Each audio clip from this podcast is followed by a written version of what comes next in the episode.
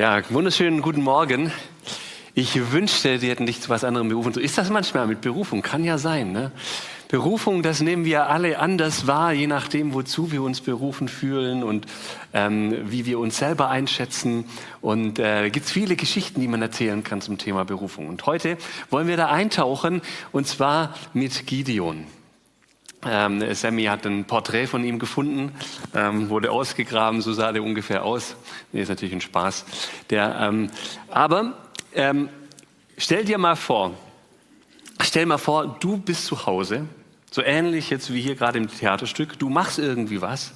Ähm, vielleicht arbeitest du irgendwas, zum Beispiel im Garten. Du mähst Rasen oder wenn du keinen Garten hast, dann bist du zu Hause, du bügelst oder du ähm, machst Steuererklärung oder sowas. Stell dir mal eine konkrete eine konkrete Situation vor. Wenn es dir hilft, mach die Augen zu und dann stell dir mal vor, du bist zu Hause. Du arbeitest, bist gerade in irgendwas vertieft und plötzlich, plötzlich kommt ein Mann, der erscheint dir und beschäftigen wir uns mal nicht damit, wie der da reingekommen ist in deine Wohnung. Einfach nur, er ist da und dann spricht er dir Folgendes zu. Er spricht dich folgendermaßen an. Hallo, du starker Held. Oder Hallo, du starke Heldin. Stell dir das mal vor. Er macht das. Wie würdest du auf diese Anrede reagieren? Je nachdem, wie es um dein Selbstbewusstsein äh, bestellt ist, sagst du, klar, ja, Held, das trifft auf mich zu. Oder du sagst eben, ah, nee, das, was, warum, warum jetzt Held oder Heldin? Das, äh, das, das kann ich jetzt irgendwie nicht nachvollziehen. Aber in beiden Fällen, egal wie du darauf reagierst, würde die Person dir eines sagen. Und zwar würde sie dir sagen, dass dein Leben mehr ist als die Suche nach Glück und Erfüllung deiner persönlichen Ziele, sondern dass du eingebunden bist in einen größeren Plan. Einen Plan, bei dem es letztlich sogar darum geht, Menschenleben zu retten. Ich weiß, es ist irgendwie eine skurrile Situation, vielleicht auch ein bisschen eine gestellte Situation, die du dir jetzt vorgestellt hast, aber genau so ging es unserem Gideon. Genau so ging es unserem Gideon. Der lebte vor über 3000 Jahren in einer ländlicher Gegend in Israel. Und die Israeliten, die hatten unter Josua das Land eingenommen und äh, lebten sich da jetzt ein. War gar nicht so lange her, ähm, diese Eroberungszüge. Und da haben sie Gottes Wunder erlebt. Und wie das manchmal so ist, über die Zeit vergessen die Menschen schon mal, was Gott ihnen Gutes geschenkt hat. Und so ist das auch bei dem Volk Israel. Das vergaß, was Gott ihnen Gutes geschenkt hat. Und dann fingen sie an, ähm, Gott beiseite zu räumen in ihren Gedanken. Es ging, er war nicht mehr wichtig und sie machten so irgendwie ihr eigenes Ding und äh, wendeten sich anderen Prioritäten zu. Und dann passierte Folgendes. Die Midianiter, also Menschen in der Nachbarschaft von äh, Israel, die äh, fielen in Israel wieder ein. Sie raubten aus, sie nahmen die Ernte weg, sie töteten, sie entführten und unterdrückten. Und jetzt, jetzt kommt Gideon ins Spiel. Gideon war nämlich zu Hause, arbeitete etwas und ähm, wie das genau war, lesen wir jetzt mal nach. Das Richter 6, Verse 11b bis 12. Und Gideon drosch Weizen in der Kelter, damit er ihn berge vor Midian. Da erschien ihm der Engel des Herrn und sprach zu ihm, Gott ist mit dir, du starker Held. Gott ist mit dir, du starker Held. So wird er begrüßt. Jetzt äh, finden wir auch wieder den Link zu dem, was wir am Anfang uns vorgestellt haben. Die Ironie der Geschichte ist nämlich jetzt, dass er als Held begrüßt wird, obwohl er sich versteckt in der Weinkelter. Ja, da hat er das ganze Getreide mitgenommen ähm, ähm, und hat es da ausgelegt, um es zu dreschen, weil er Angst hatte, wenn er das draußen machen würde oder irgendwo anders, wo es sichtbar wäre, würden das Midianiter sehen und ihn ausrauben, ihn überfallen. Er hat Angst vor den Midianitern. Das ist eigentlich das Gegenteil von Heldentum. Aber Gott sieht was in ihm, was er selber noch nicht sehen kann und was andere Menschen auch nicht sehen können in ihm. Und jetzt stell dir mal vor, Gott würde auch etwas anderes in dir sehen. Etwas, das du dir noch nicht vorstellen kannst, was andere vielleicht auch noch nicht in dir sehen, aber Gott sieht es. Du siehst in dir vielleicht einen Normalo, irgendwie normalen Menschen, der so mit dem Leben kämpft, wie das andere Menschen auch tun und guckt, dass er irgendwie seinen Alltag auf die Reihe bekommt, ähm, Genussmomente hat und ähm, ja, einfach so als Durchschnittsmensch. Vielleicht siehst du dich auch ein bisschen drüber, über dem Durchschnitt, vielleicht auch ein bisschen drunter, aber so ungefähr in der Kategorie. Vielleicht hast du aufgehört zu träumen, dass dein Leben nochmal einen großen Einfluss auf andere Menschen hat. Dass dein Leben vielleicht nochmal eine Richtungsänderung einschlägt. Dass dein Leben vielleicht nochmal spannend wird. Aber was wäre, wenn Gott dich gar nicht so sieht? Wenn er mehr in dir sieht, wie bei Gideon? Was, wenn du dazu berufen bist, ein Leben zu leben, das über dich selbst hinausgeht, über deine weltlichen Ziele, die du hast, hinausgeht? Ein kurzer Blick in die Bibel zeigt uns, dass das so ist, wenn wir sie ernst nehmen. Wir sind zu einem Leben berufen, das über uns selbst hinausgeht. Weißt du das? Aber vielleicht ist die interessante Frage nicht, weißt du das, sondern vielleicht ist die viel interessantere Frage, lebst du das?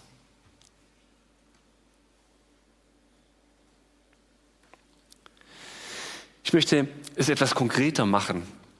Einfach ein paar Beispielen, ähm, einfach ein paar Beispiele nennen, die die Bibel uns gibt, wie das aussehen kann, wozu Gott uns berufen hat.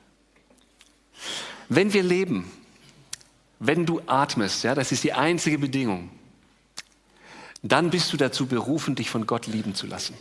Weißt du das? Und zwar in vollem Maße. In die Liebe Gottes einzutauchen, immer mehr zu verstehen, wie wertvoll du bist, wie kostbar du bist, nicht wegen dem, was du irgendwie in dieser Welt erreicht hast oder was andere Menschen über dich denken, sondern einfach, weil du Mensch bist weil du atmest, unendlich geliebt, unendlich wertvoll. Das zu entdecken, dazu bist du berufen, dazu sind wir berufen. Und wir sind dann auch dazu berufen, unsere Nächsten zu lieben. Aus diesen Erfahrungen des Geliebtseins hinaus mit einer Liebe, die über die durchschnittliche Liebe in dieser Welt hinausgeht. Die nicht nur fragt, was bekomme ich von der Liebe, sondern die so nahe wie möglich an eine bedingungslose Liebe hin, ähm, hinkommt.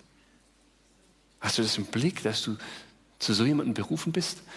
Bei den Leuten auf deiner Arbeit, in deiner Nachbarschaft, in deiner Familie?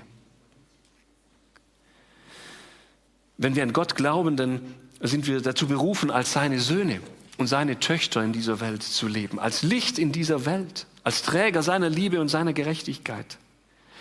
Wenn wir verheiratet sind, dann sind wir dazu berufen, unseren Partner zu lieben mit dieser Liebe, die so nah wie möglich eine bedingungslose Liebe herankommt und uns lieben zu lassen.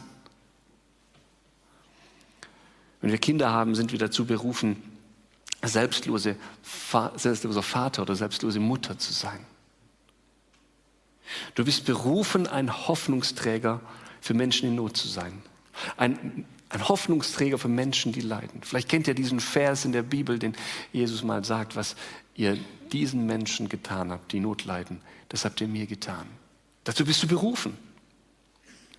Du bist berufen, ein Teil des Leibes Christi zu sein. Das ist das Bild aus 1. Korinther, die Verse 12 bis 14. Da redet Paulus darüber, wie jeder Mensch von uns, jeder begabt ist auf irgendeine Art und Weise. Und wie wir zusammen ein Leib sind, ein Körper sind. Und wir sind alle unterschiedliche Teile des Körpers. Je nach Begabung ähm, sind wir unterschiedliche Teile. Und als Gesamtes ergeben wir eben diesen Leib. Zum Beispiel bist du ein Ohr. Und wenn du jetzt einfach nur passiv bist und diese Berufung als Ohr nicht annimmst, dann kann der Körper auch noch gut leben. Ist kein Problem. Aber halt ohne Ohr. Und das ist schade. Du bist berufen, ein Teil des Leibes Christi zu sein.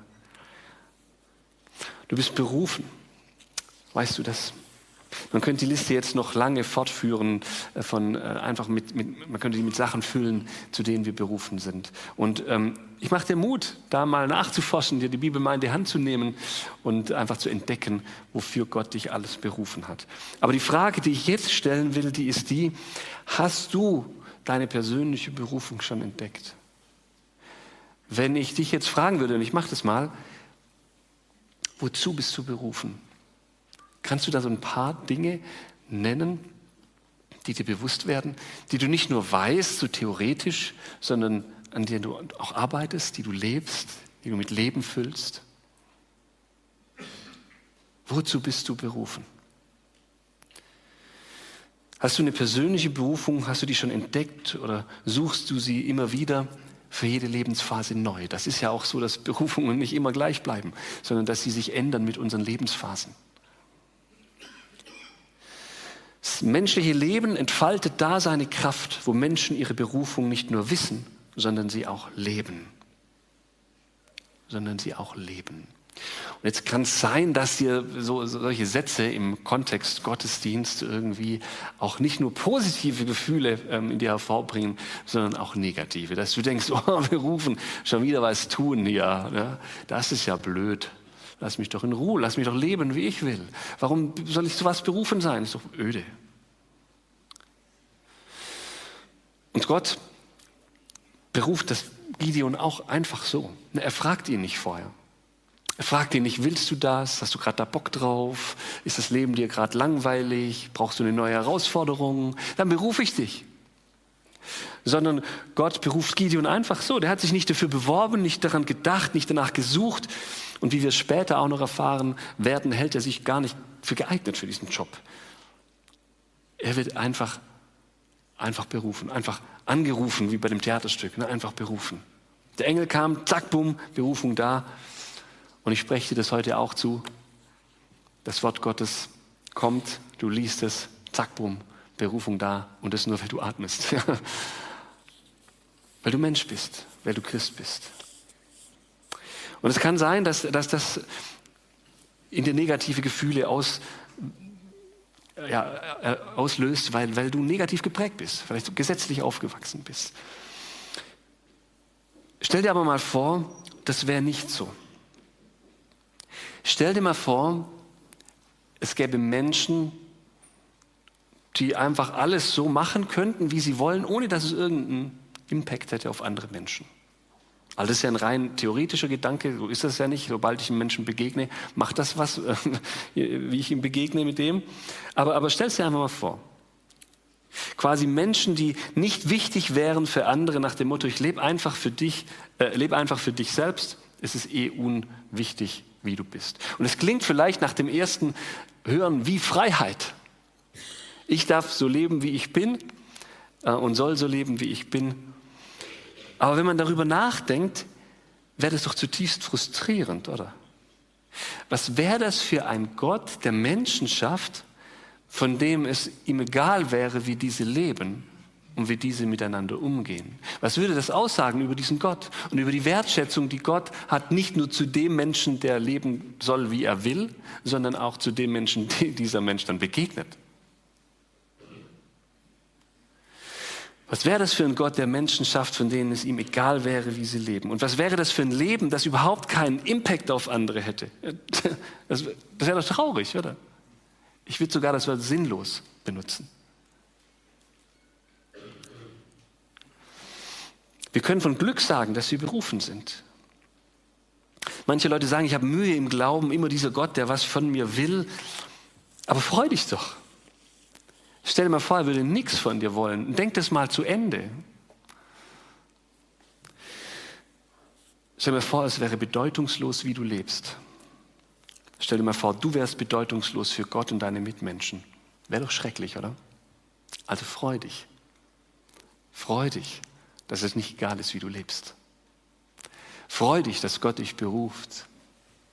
Freu dich, dass du ein Teil von einem größeren Plan bist. Du bist berufen. Das ist, du bist wichtig. Gideon lässt sich auf die Berufung erstmal gar nicht so direkt ein. Ähm, er zweifelt erstmal.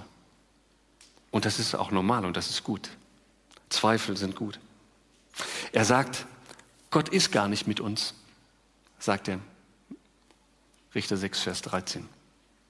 Guck mal, wie das ist mit den Midianitern, wie er uns im Stich lässt, was wir erleben, was wir leiden als Volk und als Einzelne. Guck mal, wie ich versteckt in einer Weinkelter mein Getreide dreschen muss. Kann ich sein, dass Gott mit mir ist?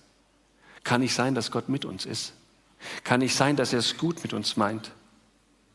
Er tut keine Wunder. Er hat uns verstoßen. Kennen wir, oder? Also ich kenne das. Lebenskrisen treffen uns oder Menschen, die wir sehr, sehr lieb haben und wir verstehen nicht, wo Gott ist. Wir haben Zweifel, dass er es gut mit uns meint. Wir fragen uns, ist er wirklich mit uns? Hat er uns vergessen oder verlassen? Wir spüren einen Schmerz. Und weil wir diesen Schmerz der gefallenen Welt spüren, der so unglaublich weh tut, glauben wir nicht mehr oder zweifeln wir an unserer Berufung, an dem, dass Gott es gut mit uns meint. Der Engel, der Gideon begegnet in unserer Geschichte, sagt dann, Vers 14, das total Verwirrendes. Er sagt dann, geh hin in diese deiner Kraft. geh hin in diese deiner Kraft. Gideon leidet unter der Welt, leidet darunter, fragt sich, wo ist Gott da? Und der Engel sagt, geh hin in diese deiner Kraft. Skurril. Er ignoriert es einfach oder scheint es zu ignorieren. Es ist so, als würde der Engel sagen, stimmt, das Leben ist hart, kein Widerspruch. Das Leid ist da. Kein Widerspruch. Aber du bist nicht dazu berufen, sowieso nicht dazu berufen, auf einem rosanen Einhorn irgendwie von Regenbogen zu Regenbogen zu hüpfen, nur Gutes zu erleben, dass hier ja nichts passiert.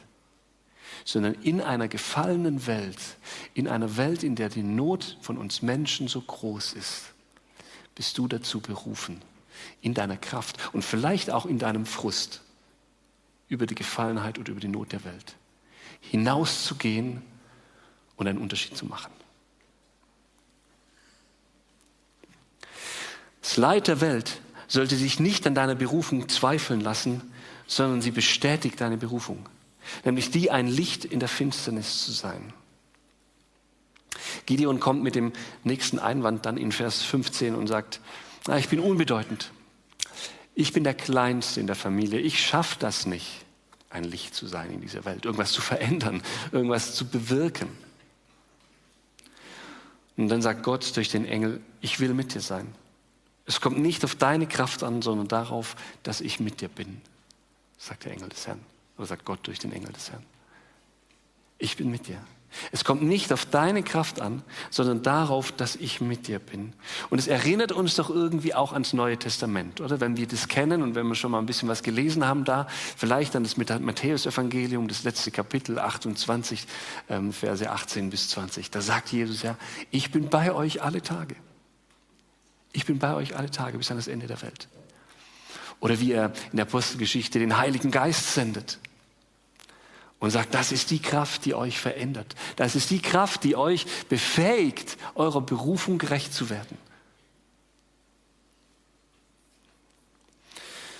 Ich bin mit dir. Gideon wird es zugesprochen, aber er fordert immer noch ein Zeichen. Er fordert immer noch ein Zeichen. Keine Hawaii-Kette, aber was anderes. Der Engel gibt es ihm. Er lässt zuerst mal einen Stein brennen. Ja, wir wissen, normalerweise brennen Steine nicht. Aber es kommt ein Feuer, das das Essen auf dem Stein verzehrt, das ähm, Gideon dahin gebracht hat. Ähm, und es geht eigentlich gar nicht. Und Gideon weiß, dass das nicht geht, sitzt daneben, sieht ein Wunder vor seinen Augen. Und äh, das bewegt ihn dazu, die Berufung anzunehmen. Später ist er sich nochmal unsicher und dann kommt dieses ganz bekannte Beispiel mit den Fällen, ähm, dass er ein Fell auslegt und ähm, fordert er nochmal ein Zeichen. Aber letztlich lässt sich Gideon überzeugen und ähm, merkt, er ist wirklich berufen. Und dann, dann macht Gideon etwas sehr Entscheidendes. Er baut Gott einen Altar und er ehrt ihn. Er ehrt Gott. Das mit dem Altar bauen, das sehen wir so nicht wieder im Neuen Testament. Das müssen wir nicht machen. Aber dieser Altar, der steht symbolisch dafür, Gott die Ehre zu geben. Gott an erste Stelle zu stellen im Leben. Zu sagen, ich nehme die Berufung an. Es gibt so einen frommen Begriff dafür. Ja, so einen alten frommen Begriff, Begriff Heiligung. Berufung hat immer was mit Heiligung zu tun. Wir sind in Heiligung berufen. Gideon baut nicht nur Gott einen Altar, sondern er zerstört auch, ähm, ab Vers 24 in unserem Text, die Götzen. Er zerstört das, was vorher für ihn und die Israeliten an die erste Stelle ähm, gestell, gestellt war. An die Stelle Gottes, an die Stelle des Guten getreten ist. Und jetzt kommt noch ein wichtiger Punkt. Um in der Berufung Gottes zu leben und die Berufung Gottes auszuleben, muss ich Dinge lassen und mich heiligen. Die Berufung Gottes kommt ja nicht in einen neutralen Raum. Es ist ja nicht so, dass wir als Christen irgendwie die besseren Menschen wären. Also, ist ja überhaupt nicht so. Wir kämpfen ja genauso wie alle anderen. Und wir haben eine gewisse Prägung. Wir sind in der Welt aufgewachsen und irgendwie geprägt worden, auch von der Welt. Und da haben sich Werte entwickelt. Werte entwickelt, die nicht unbedingt Gottes Werte sind. Also die Berufung trifft auf dich und mich, die wir täglich diesen Werten, die nicht Gottes Werte sind, ausgesetzt sind. Und da gibt es ein paar Dinge, da tut es uns gut, uns zu heiligen. Vielleicht hast du in der Fastenzeit das gemerkt. Ein, zwei Dinge sind dir aufgefallen, hat Gott in dein Leben reingesprochen, die du vielleicht lassen solltest, wo du merkst, es tut anderen Menschen nicht gut, dir selbst nicht gut. Sie entsprechen nicht Gott. Es können schlechte Gewohnheiten sein, das können Charakterzüge sein, die verkehrt geworden sind, das sind, können Sünde sein, die Einzug in dein Leben gehalten hat. Das sind einfach Dinge, die Gott nicht entsprechen. Viele Christen können ihre Berufung nicht oder nur teilweise ausleben, weil sie noch nicht losgelassen haben. Und wenn du weißt von Dingen, die du loslassen solltest, dann lass sie los. Dann lass sie los.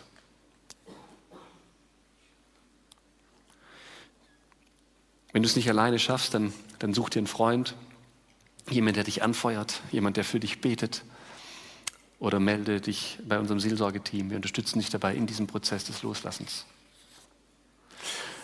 Aber räume auf.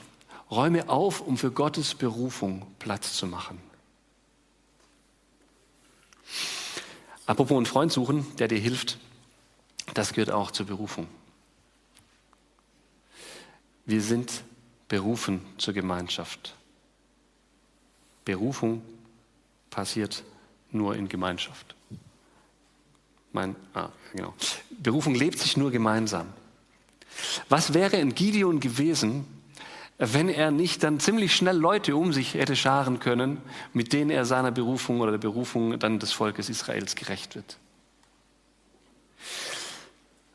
Wie, wie wäre es mit Gideon weitergegangen, wenn er ganz alleine vor diesem Heer der Midianiter gestanden wäre?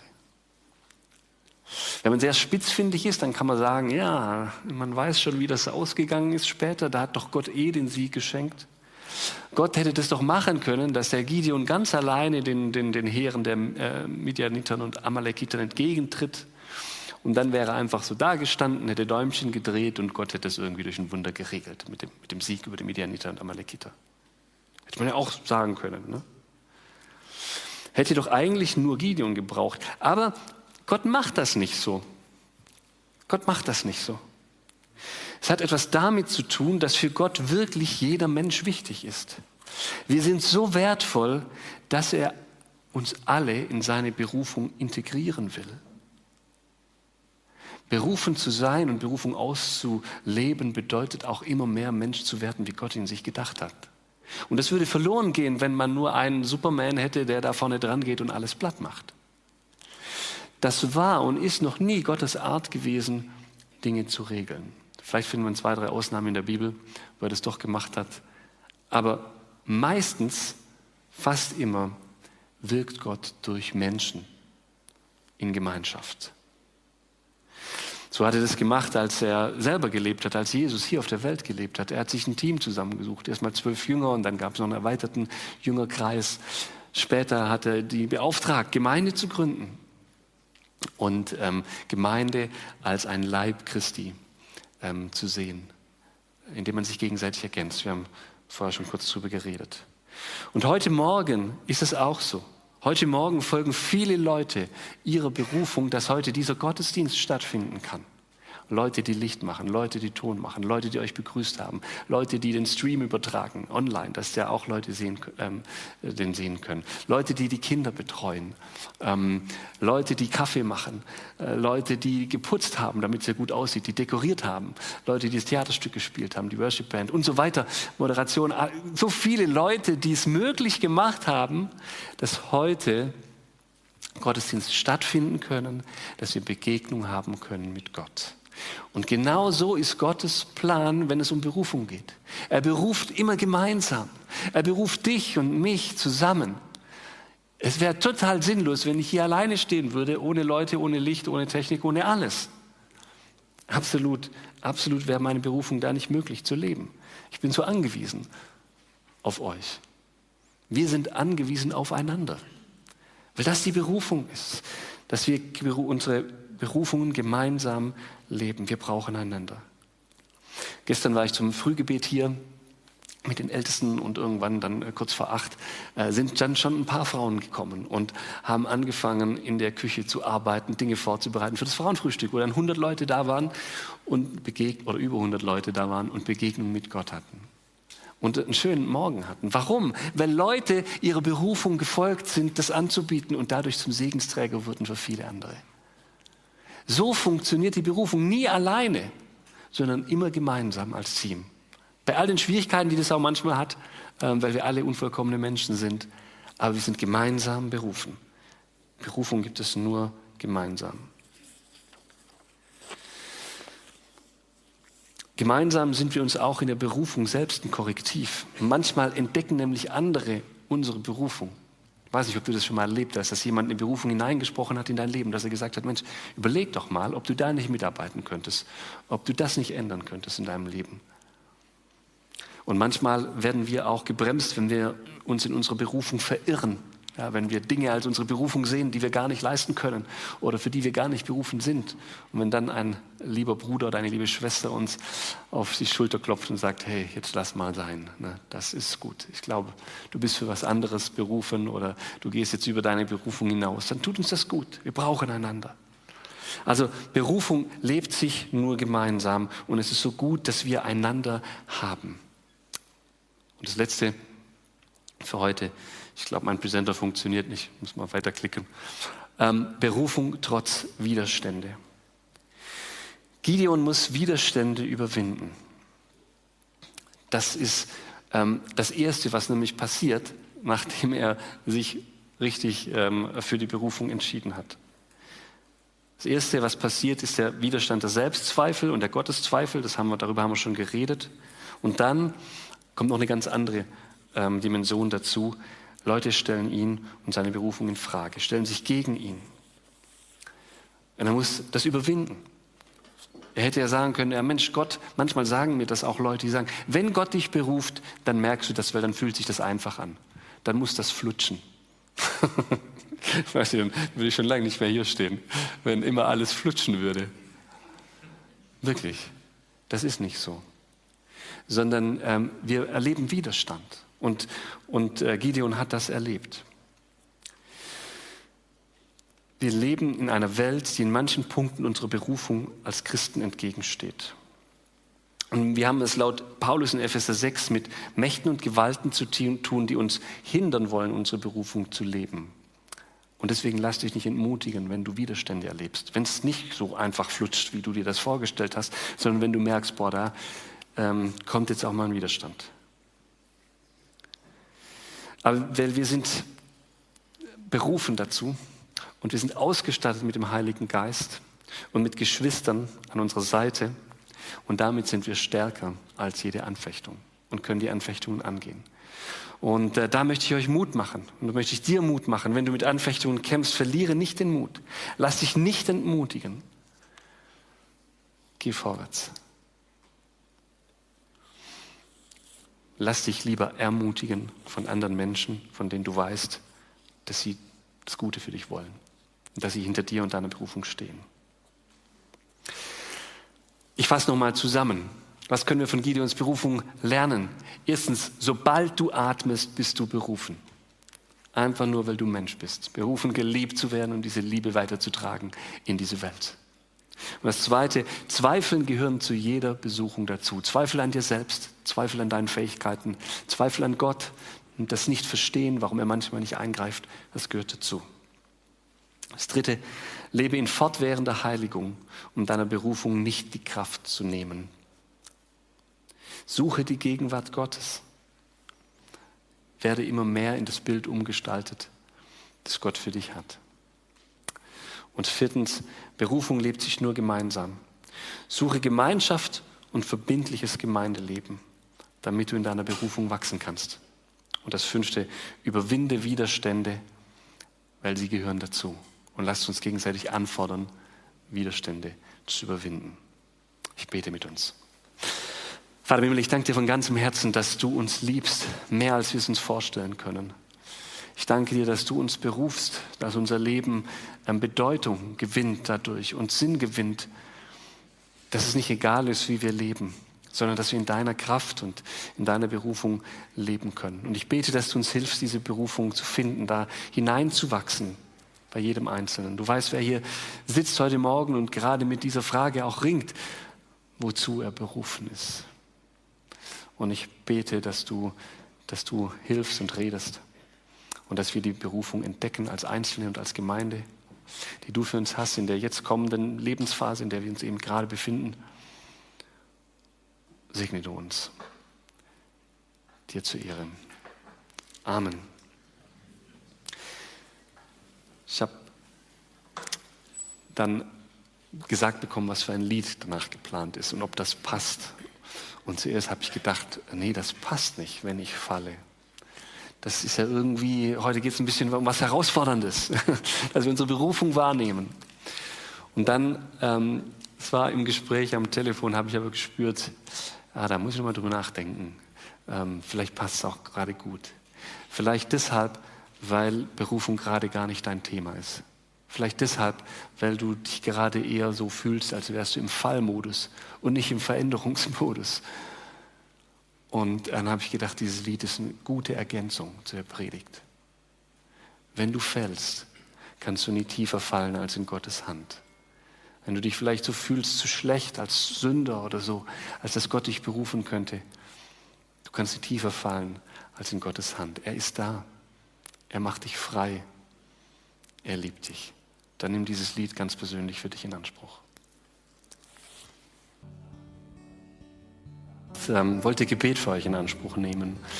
Vielleicht wollt ihr, dass jemand für euch betet, dass ihr eure Berufung nochmal neu entdeckt. Dann geht hier, wenn ihr hier seid, raus, links die Treppe hoch, immer geradeaus und da sind im Gebetsraum nette Menschen, die gerne für dich beten und für deine Berufung. Wenn du online zuschaust, dann kannst du gerne eine Mail schreiben an äh, gebetet.feg-lörrach.de und dann werden wir für dich beten.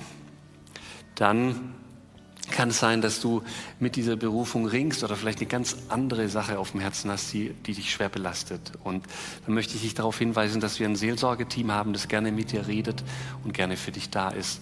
Nimm es gerne in Anspruch. Vielleicht bist du neu hier und willst dich über die Gemeinde äh, informieren, dann kannst du es gerne an der Infothek tun. Da kriegst du alle Infos über unsere Gemeinde oder wenn du online zuschaust auf unserer Homepage. Und äh, wenn du Mitglied bist, dann darfst du gerne dein Fach lehren. Da gibt es neue und wichtige Infos für dich. Und wenn du gerne einen Kaffee willst, dann kannst du es in der alten Druckerei ähm, gerne auch in Anspruch nehmen. Und die Gemeinschaft genießen. Jetzt habe ich noch den Segen Gottes für euch und bitte steht doch dazu auf. Das ist ein Segen nach Epheser 3, Vers 20. Gott aber, der mit seiner unerschöpflichen Kraft in uns am Werk ist und unendlich viel mehr zu tun vermag, als wir erbitten oder begreifen können. Der segne dich und führe dich mehr und mehr in deine Berufung, damit ihm die Ehre zukommt, die ihm in der Gemeinde gebührt, von Generation zu Generation und für immer und ewig. So segne und behüte dich der dreieine Gott, der Vater, der Sohn und der Heilige Geist. Amen.